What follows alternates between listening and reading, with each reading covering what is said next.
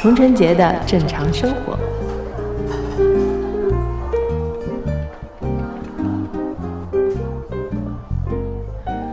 Hello，大家好，欢迎来到童晨杰的正常生活，我是你们的童掌柜。那今天呢，掌柜是在苏州，请到了我的一位老朋友，然后非常巧，呃，有请著名的戏剧制作人肖燕。嗯，大家好，然后很高兴啊，来到这个掌柜的节目。嗯，然后燕姐呢，我们是在。也也十多年了吧？如果听了我我们之前节目，就是跟丁丁张聊天的那期，大家都应该知道，掌柜之前在光线传媒做时尚风云榜的时候，有呃认识一帮好朋友，然后燕姐也是其中之一。燕姐那时候是我节目的主编。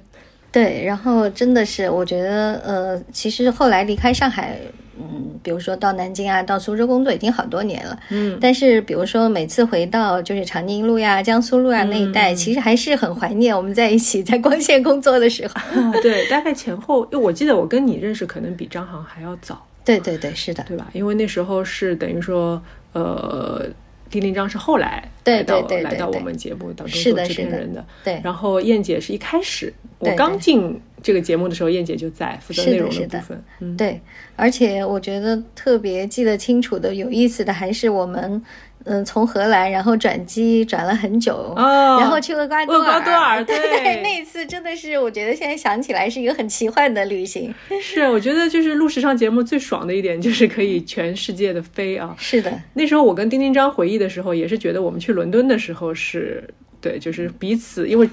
呃呃每天都。一起吃饭，一起回酒店，一起散步，干嘛？就是你是的，在一起的时间非常的密集，你就会更了解这个人。对，然后其实我今天来之前，我还在想，哎，我们当时去厄瓜多尔，你记得陈星帮我们拍了很多这个照片。嗯嗯嗯嗯，我记得你当时第一天的时候忘了戴墨镜。晒晒了，对，晒了一个一个，但是我觉得现在想起来就很像晒伤妆啊 那个造型仍然很漂亮。哎，那个时候因为厄瓜多尔，我也没有料到它其实平均温度就二十多度吧，我们去的时候，对，然后你也不觉得太阳特别晒，是的，是的，结果去出去逛了一圈之后回来之后就就那样了，然后。主要是那时候还要工作，那时候去做评委嘛，是的，是一个世界级的模特大赛，然后邀请我去做评委，然后呃。时尚风云榜作为独家的采访媒体，对对，就这个跟过去了。然后我记得那时候条件还一般，我们还睡在一张床上，就就就那种感觉，就是呃，之前是跟领导一起上班，然后突然过两天就跟领导一起睡觉。对，所以我觉得是是一个特别有意思的经历。嗯嗯，因为之后呢，其实我的工作后来去欧洲会比较多，嗯嗯，但反而就是就是结果工作就是这种出差的。比如说出国啊，好像都是出差，反而被这种事情占满了，就再没机会去南美了，所以变成了一次这个很特别难忘的记忆。是因为我去南美好像也就也就两次吧，也都是跟就是出国去比赛有关，一次去巴西，然后一次就是去厄瓜多尔。我们在厄瓜多尔还待了挺长时间，对，那次好像我觉得有十天还是十二天，反正挺长的。嗯嗯，那时候就觉得。好远，对对对，是的，是的，因为飞过去可能就是在荷兰转机，就差不多要等七个小时，是，然后回来又是再转，对，需要这个。尤其是我觉得现在就是几年大家不能出国的情况下，觉得哎更更加很那个很遥远，而且我记得特别清楚，有意思的是。就是呃，从那个就是荷兰，然后飞到墨西哥，好像还是当中要中转一下。嗯，结果呢，我旁边就是一个特别特别胖的一个一个一个 一个欧洲人吧。然后结果很不幸，等到下一站转机的时候，我就哇，终于可以换一个同座的人了。结果还是他。啊，对，所以他的目的地是跟我们是一样的。对对对对对。那时候因为还坐经济舱嘛，那时候没有坐头等舱的概念。对对。哇，但是现在。现在回想起来，那么多年没有机会出国的话，如果再给你一次机会，说去一次南美，对我还是想去，还是想去。嗯，然后因为后来其实离开呃光线，不光是离开光线，就离开那个电视界嘛。我因为后来做很多就是国际剧目的引进，所以就去欧洲去特别多，去北欧啊，然后去英国啊，去法国啊，就会很多。结果就时间都被这样的就是商务的旅行给占满了，嗯，所以反而就没有。自己的时间就是我去哪里度假型的这样玩一玩，其实都是你，比如说跑去北欧，我就趁顺便玩两天。嗯嗯，我觉得一定要再规划一个专门去南美的 旅行。对，因为现在出去一趟不容易嘛。是的，然后虽然现在国际航班也逐渐的说在开始恢复了，对对。但是呃，你说出去一次，出去也出去了，回来还要隔离，那肯定是去一个远一点的，然后比较不一样的地方。对对对，要有一个长一点的旅行。是，嗯，然后就是。因为那时候我们做节目嘛，对。然后您作为主编的话，是其实我去做主持人的时候，做这个节目已经有一段时间了。对对对。那然后当当时做节目的感觉是什么？当时做节目，我觉得还是挺有意思的吧。然后，因为其实我当时是从 TVB，然后就是跳到光线嘛。嗯。然后，所以呢，当时等于是就是做《时尚风云榜》，等于是上上海一个制片人，然后那个北京一个制片人。嗯嗯，所以上海这一块，反正就是一开始由我来负责嘛。嗯，我觉得还是嗯，我觉得对我来说是特别好的经验。嗯，然后因为呃，时尚行业其实我本来是做娱乐节目导演出身的嘛，然后那呃，其实那一段做时尚节目的经验，我觉得对于我后来自己创业做品牌是特别特别有帮助的。嗯嗯，我一直在说，就是我待过的几个地方啊，就之前在 TVB 学会了控制成本，在光线学会了做 PPT。哇！然后这两个加起来，你基本上可以自己去创业了。嗯。然后，因为光线，我觉得就是无本万利的这种生意嘛。一开始的时候啊，在起步阶段，呃，所以其实我觉得在这两个机构的经验，其实对我来说，我觉得，嗯，之前做过的所有的事情，实际上对于你后来的都是有帮助的。嗯嗯。那时候你是什么时候离开光线的？我应该嗯，差不多是零，我觉得好像就我们从我们前后是前后就从那边回来不久吧，我比你应该要更早一点。嗯嗯嗯嗯，然后然后就离开光线，因为后来还去过维亚康姆待了一段时间，应该差不多在零八年左右，就是实际上是离开电视行业，然后也离开上海回到南京，应该差不多那个时候。哦，所以当时是什么契机想要就是离开电视行业呢？当时呢，我觉得其实有两方面的原因，就是从个人原因来说呢，因为我当时的先生是在南京的，嗯嗯嗯，然后所以觉得，嗯，怎么说呢？当时还是想要一个孩子吧，嗯嗯，所以觉得，哎，还是要最最后努力一把，然后就觉得好像已经，因为我我就什么四十岁了嘛，马上，然后觉得啊，最后的机会啊，不是好像也有点说不过去，也也不放心，不甘心吧。再一个原因呢，是我当时觉得，就是做电视就对我来说好像没什么驱动了，就不觉得有意思了。因为我是一个兴趣其实特别多元的人，嗯嗯，就是电视行业，我因为一开始在江苏台，然后一开始最最早是音乐编导，后来做综艺节目，嗯，后来到了 TVB 又做纪录片，然后也做那种现场 live 的节目。那到光线就是做娱乐节目、时尚节目，就感觉后来到维亚康姆又又做过一段时间的儿童节目的引进，嗯嗯嗯，所以那就好像感觉各种类型的节目都做过了，就是电视工作这个事情对我来说。对，就是说，因为嗯，可能电视要讨好太多人，啊，因为你要收视率嘛，是，嗯，然后你要收视率，你还要赞助商，还有客户，还有客户，所以，所以你就是收视率一定要高，那你没有不讨好大多数人，其实你收视率没办法太高的，对，所以我就在想，有没有办法去做一个。自己喜欢的事情，嗯，而且呢，从上海回到南京能做什么？其实我也在考虑，就是你好像离开上海回南京再去做媒体，好像也没什么意思，因为我原来就台里出来的，是，嗯，然后回去原地踏步，好像也没啥意思，我就觉得，哎，那我就算了。其实我是一个半退休的状态，然后就回到了南京，回到南京，后来。当时觉得医生也说：“哎呀，这个不要太多压力，放松心情，去学点什么吧。”嗯，所以呢，我后来我自己因为很喜欢戏剧，嗯嗯嗯嗯，然后包括当时其实，在 TVB 的时候拍过一个纪录片，当时做了一个节目，我记得是 TVB 八，不是普通话节目嘛，嗯嗯嗯，叫《摩登上海》。所以呢，有一期节目里面就把上海大大小小的剧场都拍了个遍。嗯嗯，那个时候我我就觉得说，哎，那剧场这个事情它是可以当做一个事情来做的。嗯那我回去南京之后呢，嗯其实嗯，我后来做了昆曲这一个为为主要的一个一个一个工工作的一部分吧。嗯嗯，其实也是除了喜欢，当然是很喜欢，但是也是因为其实考虑过的，因为嗯，觉得回到南京，其他的什么是在呃国内一线水平的事情，嗯，那因为南京有一个特别棒的昆剧院，就江苏省昆，它的水平呢是全国一流的。那昆曲这个事情，它又是中国表演艺术的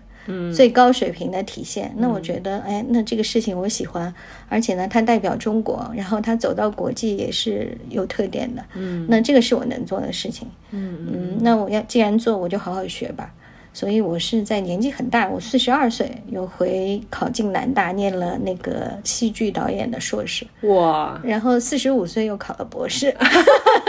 所以是一个高龄的 这个女学生。嗯，对，那个时候就是等于说一边是在规划自己的。呃，个人生活就是想要说有一个新的一个阶段，对对。然后一方面又是在自己的事业的一个转折期，那对对其实我觉得这个有点矛盾哎，因为其实会两件这两件事情，其实我感觉都是挺有压力的。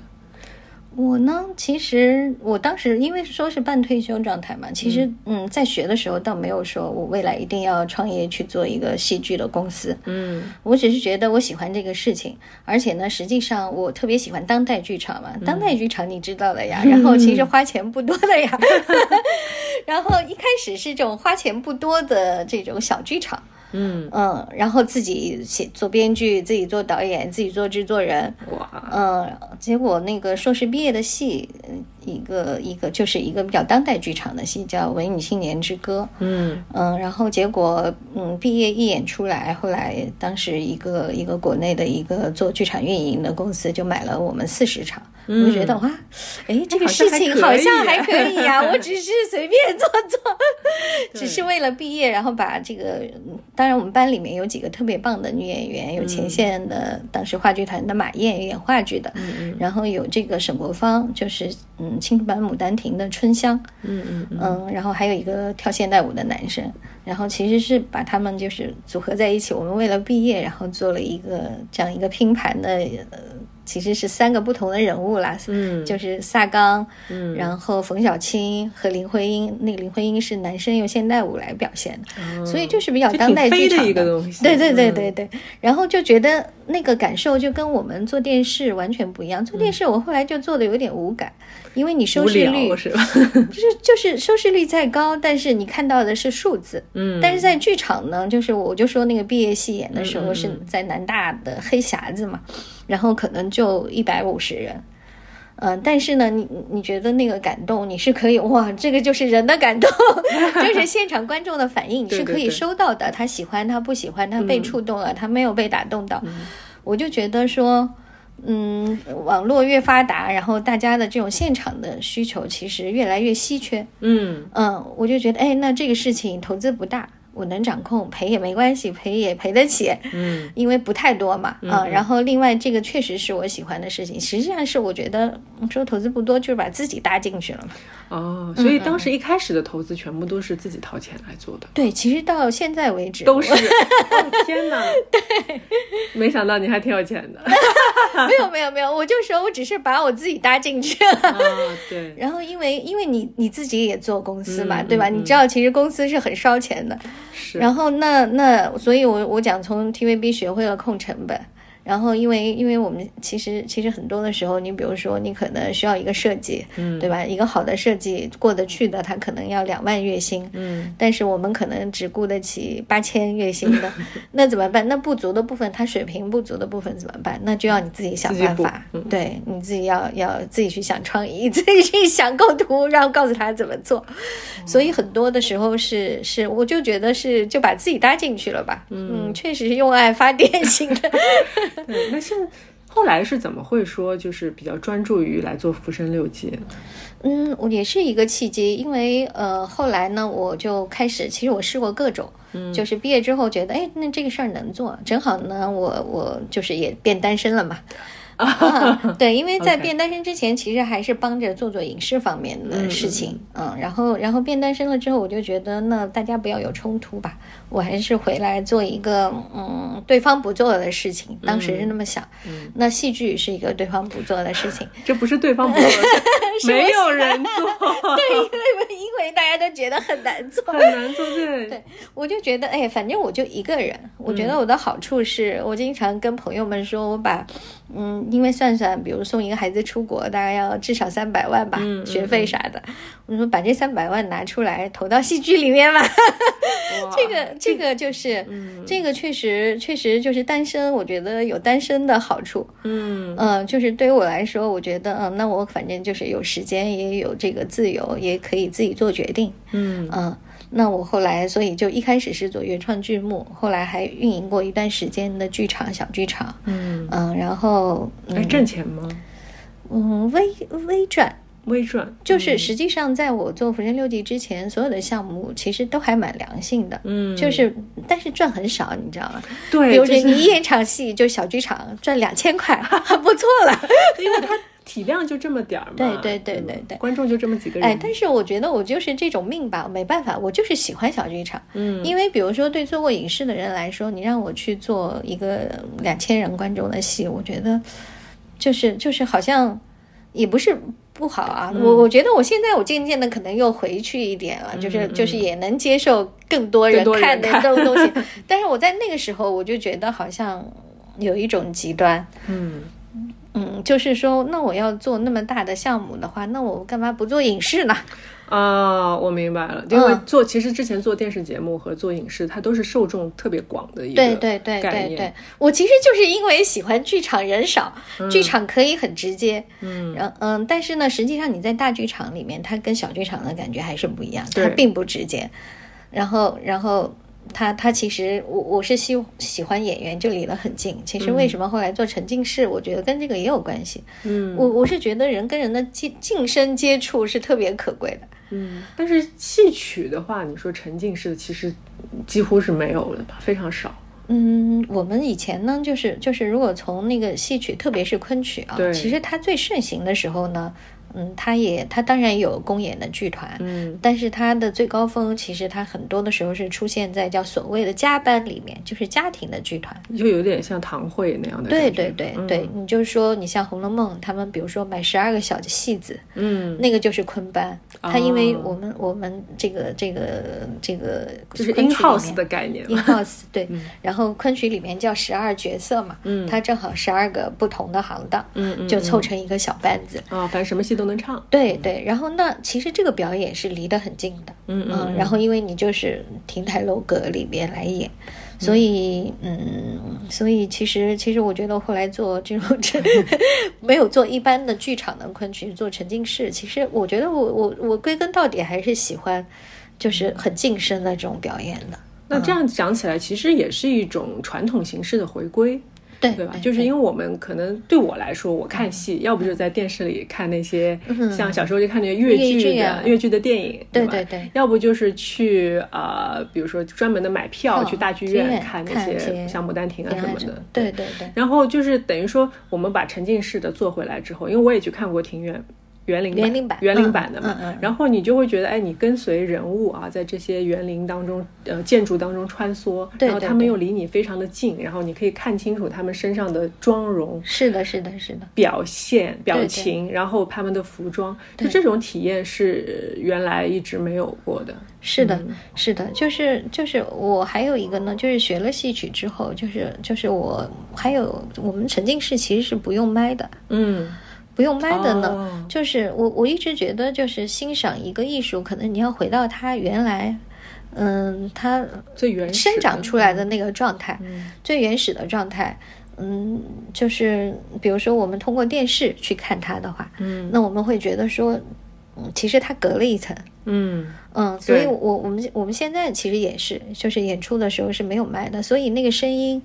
它是没有通过那个麦克风的这种嗯，没有过电，过电，对，呃，所以它听出来的感觉其实完全不一样。我就我就是觉得它是最接近昆曲原来的面貌。嗯，是这个，就是因为我演话剧的时候也有这样的感受。就比如说在大剧院演的时候，大剧场演的时候，你就他们就规定你要带麦嘛。对对，因为但是其实呢，我觉得真正好的演员他是比较不想要去带麦的。对，因为你的台词的演绎，包括你对自己声线的一些把控的话，如果过了电之后，就是完全不一样的一种感觉，它会变得比较生硬。对，然后之前就是之前你嗓音当中的一些小细节都会被抹掉。对对对，是。所以我就觉得那些细节其实是很可贵的，是就像就像那种桌子的毛边儿一样，你知道，我们今天录 录节目这个桌子上，它就是你把它抛的特别的光，OK，它是一种感觉，对，但是。抛光其实大家都做得到，是的，抛光是一个统一的标准嘛。对对。但是毛边的话，其实它是每一次都会有不一样。是的，是的，是的。可贵就可贵在这里。对，就是所以你演过戏嘛，然后所以你就知道，其实其实我觉得剧场的可贵，其实就在于它很真实，嗯，非常直击你，嗯，呃，它不隔任何东西。对，嗯。对，所以后来就是，呃，当然就是我知道《浮生六记》也有比较呃大的实景版的演出嘛，嗯，然后实景版的时候也是不带麦的嘛。对，嗯，我们其实那个《浮生六记》它有好几个不同的版本嘛，其实我们有点像系列剧，嗯，不同的场景里面会有不同的故事，嗯嗯，那可能大家最熟悉的就我们演的最多的，现在两百多场这个版本，然后它就是园林版，但是它观众也不多，观众我们一开始三十个。后来三十五个，现在也控制在四十人以内吧。所以它其实是挺奢侈的，就像你说那个毛边，那个毛边就需要你很细心的，嗯，去触摸，然后你可以体会到。嗯，那我我觉得就是我喜欢的那个戏曲的形式，其实也是这样，就是让你很，如果是人太多，其实是大家会互相影响。嗯嗯嗯，就观众之间会互相影响。对对，所以其实是希望有一个比较好的场景，所以我们这个戏是在苏州的两个园林，嗯，沧浪亭和可园。嗯，然后一个是宋宋代，也是苏州最古老的园林，还有一个是苏州唯一的一个书院园林，用这两个园林来演这出戏。嗯，所以最后就是从南京说选到苏州作为一个主要的演出的场地，也是考虑到了就是苏州的园林的问题嘛。对，其实这个《浮生六记》呢，我当时还是应该是二零一二年吧，还在南大，就是回去念硕士的时候，嗯。嗯，就想做这个戏，因为那个编剧周绵是我的好朋友，他当时给京剧给北京京剧院写了一个谭正岩他们演的那个小剧场版，嗯，我当时就觉得哇，我说这个故事它一定是昆曲啊，而且一定要在苏州演，嗯。呃，所以当时就存了这样一个心，所以跟周绵就聊过，他也开始学怎么戏去写昆曲。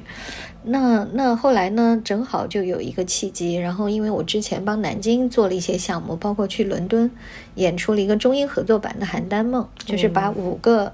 英国的莎剧演员在伦敦西区，然后和江苏省昆的五个昆曲的老师一起合作。那年是中英，就是叫汤沙年，大家都在排戏，但我们这个戏呢，其实就得到了有关部门的好评。这个这个，等会儿告诉你，这个是什么样的？不能讲是吧？对对对对对。然后那那所以呢，就是苏州这边，嗯，也知道，就是我我在昆曲创新方面、文化创新方面有一些这个肯定，对，所以就也邀请我到姑苏区，就是苏州其实是古城区，就是姑苏区，嗯，看能做一个什么样的项目。那我当时觉得呢，就是因为我前面已经自己投了原创剧目，嗯，然后运营了七个月的小剧场，嗯，然后我知道演戏这个事儿不赚钱，嗯，那你作为一个项目，你作为一个我们把它叫一个文化新经济的项目，嗯，你怎么来做？然后那一定是要加上旅游，所以我们这个项目是一七年底立项，结果。嗯，就很命命很好吧，然后就很巧，一八年我们在排戏的时候，文化部和旅游部合并了。嗯嗯嗯嗯，所以我们排戏的时候，我提出来这个就是文旅项目的时候，并不知道文旅即将成为一个部家。然后结果，嗯，就赶上了，就就变成了文旅合并之后的第一批的亮点项目之一。嗯嗯嗯嗯，所以就是。其实也是一个契机，也是一个契机。然后就是《浮生六记》从一一八年排练，然后演到演到一八年八月份开始演，一直现在就是一直还在演，四年，对四年，然后每年也有一一个新的版本，所以就是还是不错了。在大家同行，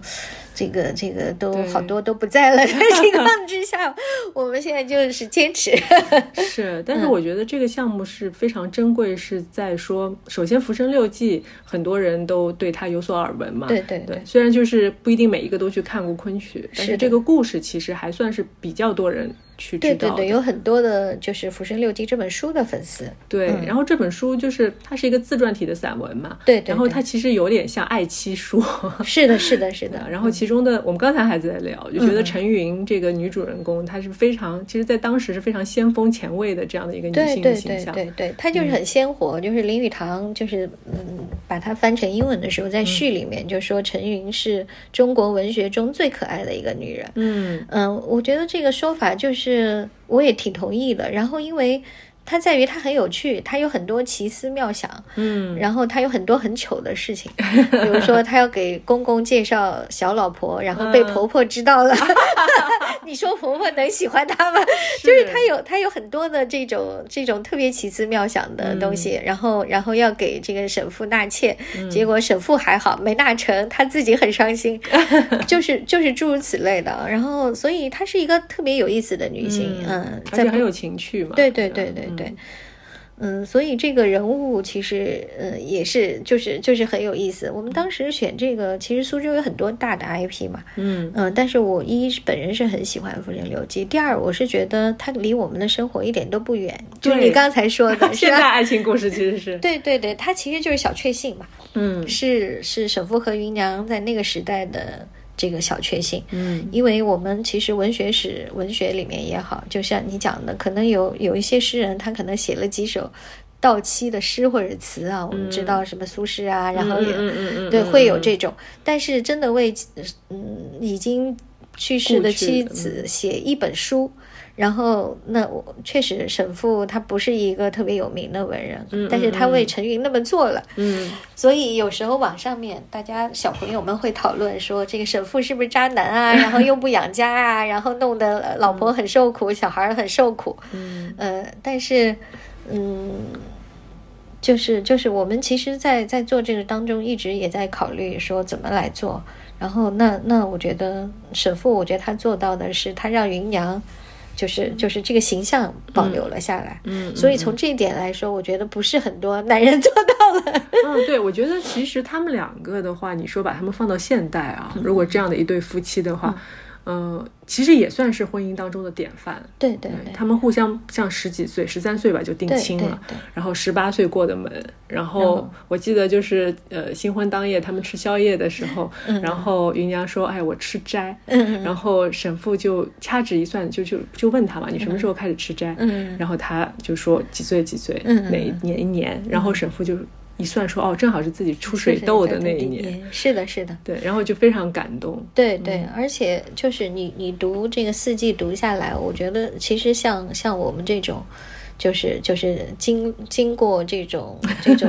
婚姻的洗礼。的人，然后你会觉得很感动的是，就是他们一直是有话说的，嗯。就是一直是你你会发现说他们这种互相的开玩笑呀，呃，觉得很有一起去做很有趣味的事情呀，不只是新婚的时候，嗯，就是直到芸娘去世之前，然后他们还有很多有趣的谈话。嗯，我觉得这个其实是特别难得的。是，嗯就是其实我们现在一直在讨论讨论婚姻问题嘛。然后我今天刚发完《再见爱人》第二季，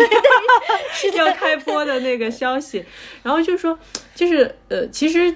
嗯，我们呃，就是很多人像你刚才说的，说沈父是渣男不养家之类，但、但是当时也会有很多社会的问题，嗯对对对。社会的就是家族的一些情况，去造成整个的，就是他们这样的夫妻显得在那个时代是格格不入的，对对。然后陈陈云其实也是被公公婆婆嫌弃嘛，然后他们俩等于说是被逐出家门的。是的，是的，但是现代社会，我觉得就是我们回过头去看，呃，这个比较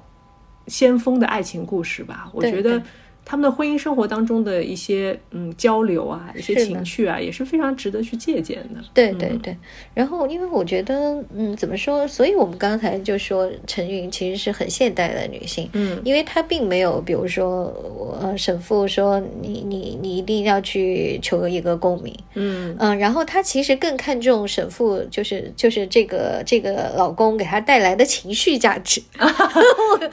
对，对是 他们互相都给对方带来很多的情绪价值并且他们就是可以做到爱，就是爱你这个人的本人。是的，是的，是的，这是非常这点其实很难得。是，嗯对。包括他们的小孩儿，其实也都教的特别好嘛。然后女儿是非常的懂事，可以持家。是然后儿子读书又很好，当然儿子后来也是比较早早的离开了。嗯嗯对。是，所以做这个戏的话，其实呃，现在整个的运营，因为我知道就是疫情的关系嘛，很多演出取消啊，然后延期啊，所以现在整个的运营状状况还好吗？我们应该还好吧？还好，因为实际上就是说，从 TVB 学到的这个 这个降本增效降本降本增效，其实我们一直就在做。就是从一开始的时候，因为我们可能跟很多剧，就是因为毕竟就是我后来做电视啊，做制片人啊什么的，你对成本会有个概念。嗯所以呢，我回过头来，其实就在跟编剧说，就是我们目前从一开始的时候，我就限定了昆曲演员只能四个人。嗯就是就是，实际上我们现在当然整个剧组加起来可能五十人，但是其实跟很多大的剧组比，其实人是不多的。这五十人是常驻的吗？还是说不是，我们是就是兼职的兼职的。然后我们公司十个人，嗯那当然这十个人工作的时候，也要在这个五十人里面起到核心的作用。嗯嗯嗯嗯，所以呢，其实我们成本控制的还可以。再一个呢，其实我们做的时候，我我没把它当成是要靠这个园林版来挣钱。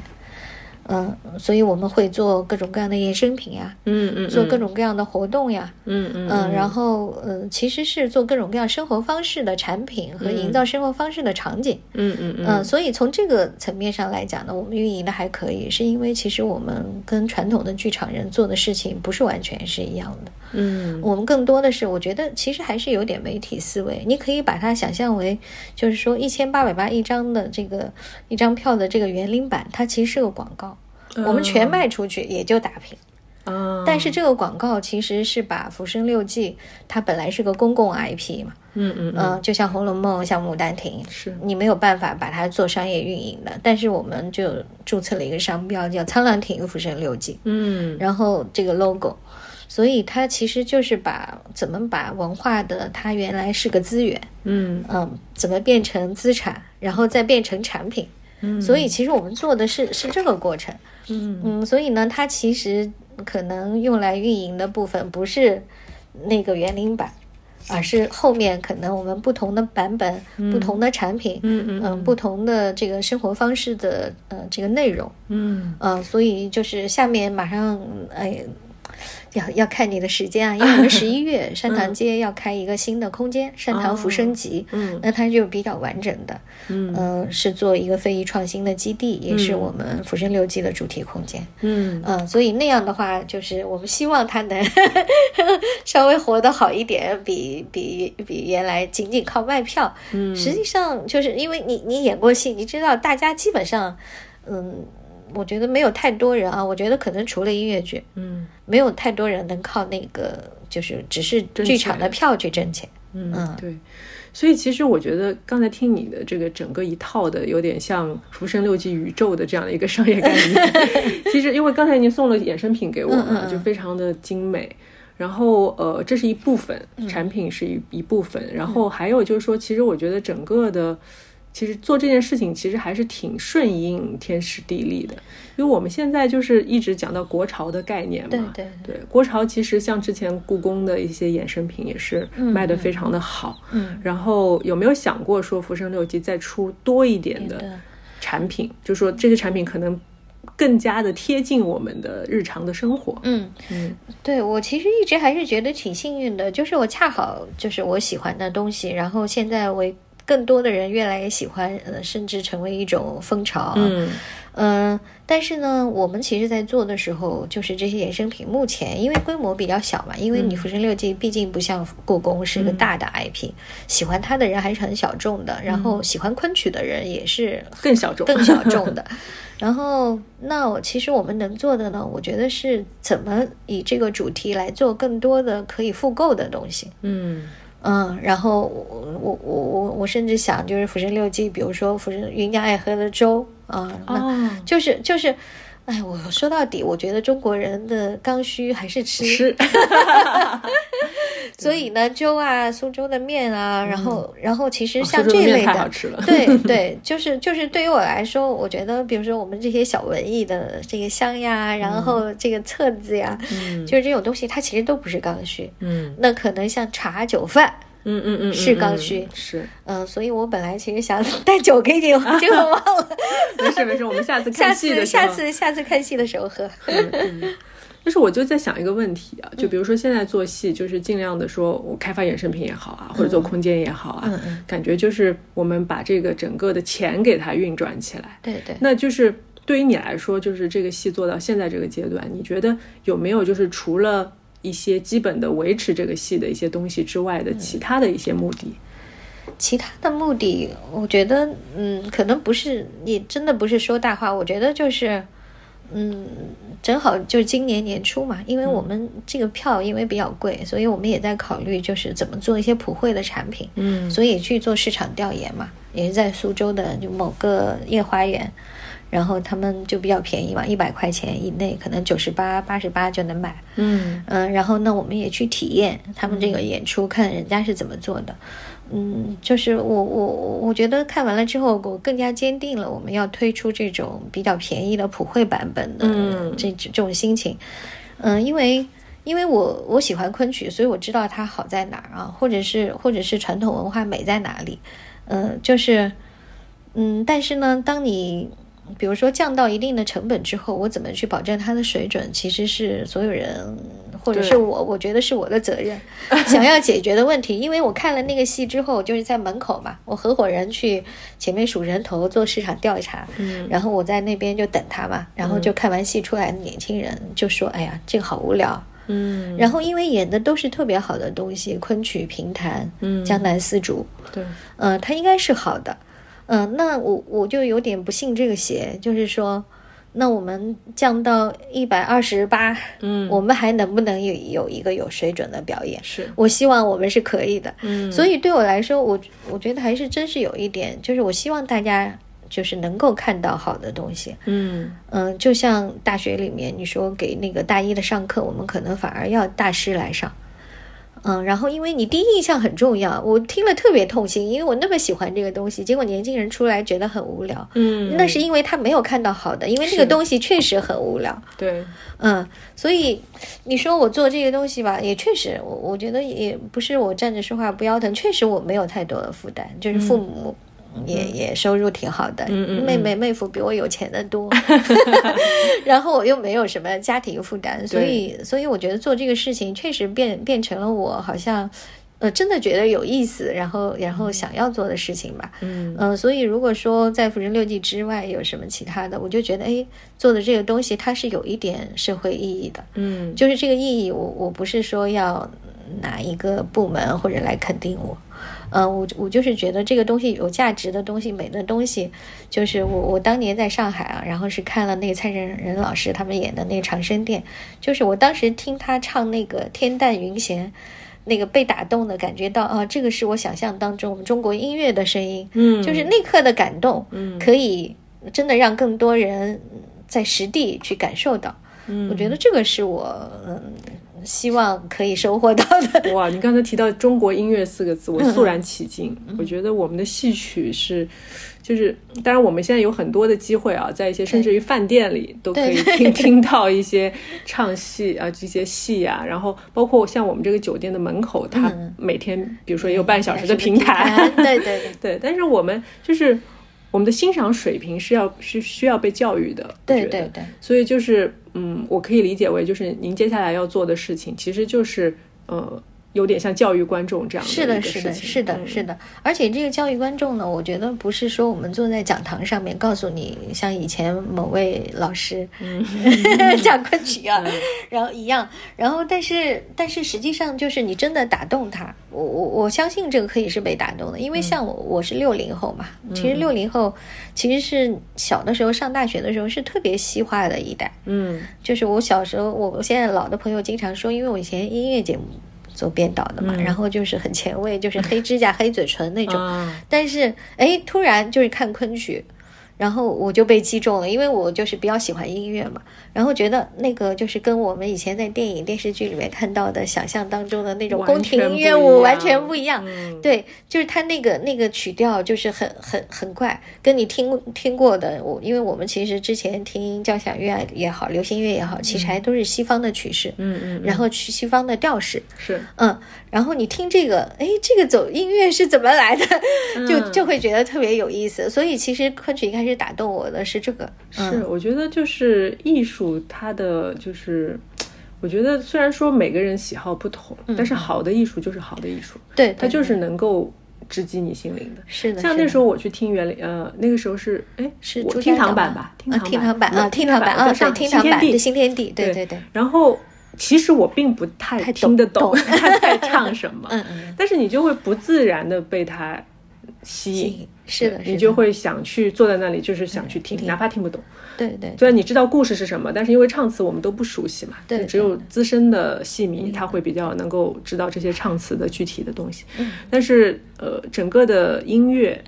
就是旋律啊，你就是一种很神奇的化学的反应。对对，它就是跟我们以前听到的音乐不太一样，就是无法形容，但是它又是很吸引人的。是的，是的。所以我觉得就是。借我们这个播客节目啊，也是向大家推广一下，呃，我们的传统戏曲，然后《浮生六记》，呃，接下来也会有呃各地的演出嘛。对，然后有各种版本，然后我们也非常期待燕姐推出普普惠版，谢谢谢谢，让我们所有的人都有机会啊，都可以去欣赏一下。是的，接下来演出有什么时间的预告吗？给大家？嗯，我太好了，还给我做一下广告，那是必须的，这个好东西要大家一起分享。谢谢谢谢，嗯，我们接下来呢，其实会有几个，除了因为我们每年这个就是被大家称为昆曲当中爱马仕的这个版，嗯，园林版呢，我们十一月份还有两。场，所以已经不多了。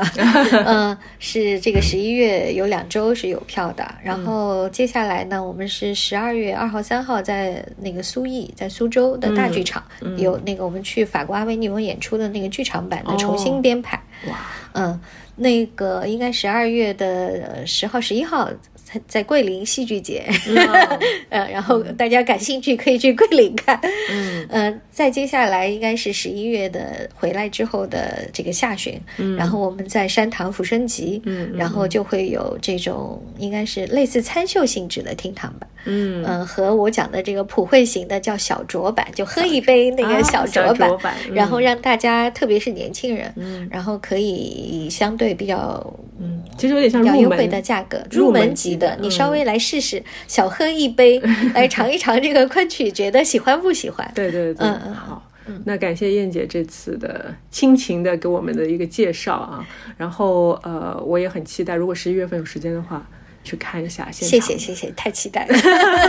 嗯，好了，那我们今天的正常生活就到这里了。喜欢我们《浮生六记》的朋友呢，嗯，可以赶紧去买票啊，根据自己的喜好和财力，然后来选择不同的版本。嗯，我觉得我们一定要给掌柜的粉丝们一个优惠 啊啊！真的，好的，对我们商量一下，特殊然后然后是在是在后面留言的，对对，我们可以我们可以回头呃，我们可以回头让制作人来找一个找一个方式啊，或者。在我们的 show notes 或者在我们的微博上来跟大家发布，然后到时候啊听掌柜播客的朋友们都可以获得一些啊优惠。然后呢，嗯，希望大家喜欢我们的节目啊。今天先这样，嗯，谢谢，拜拜，拜拜。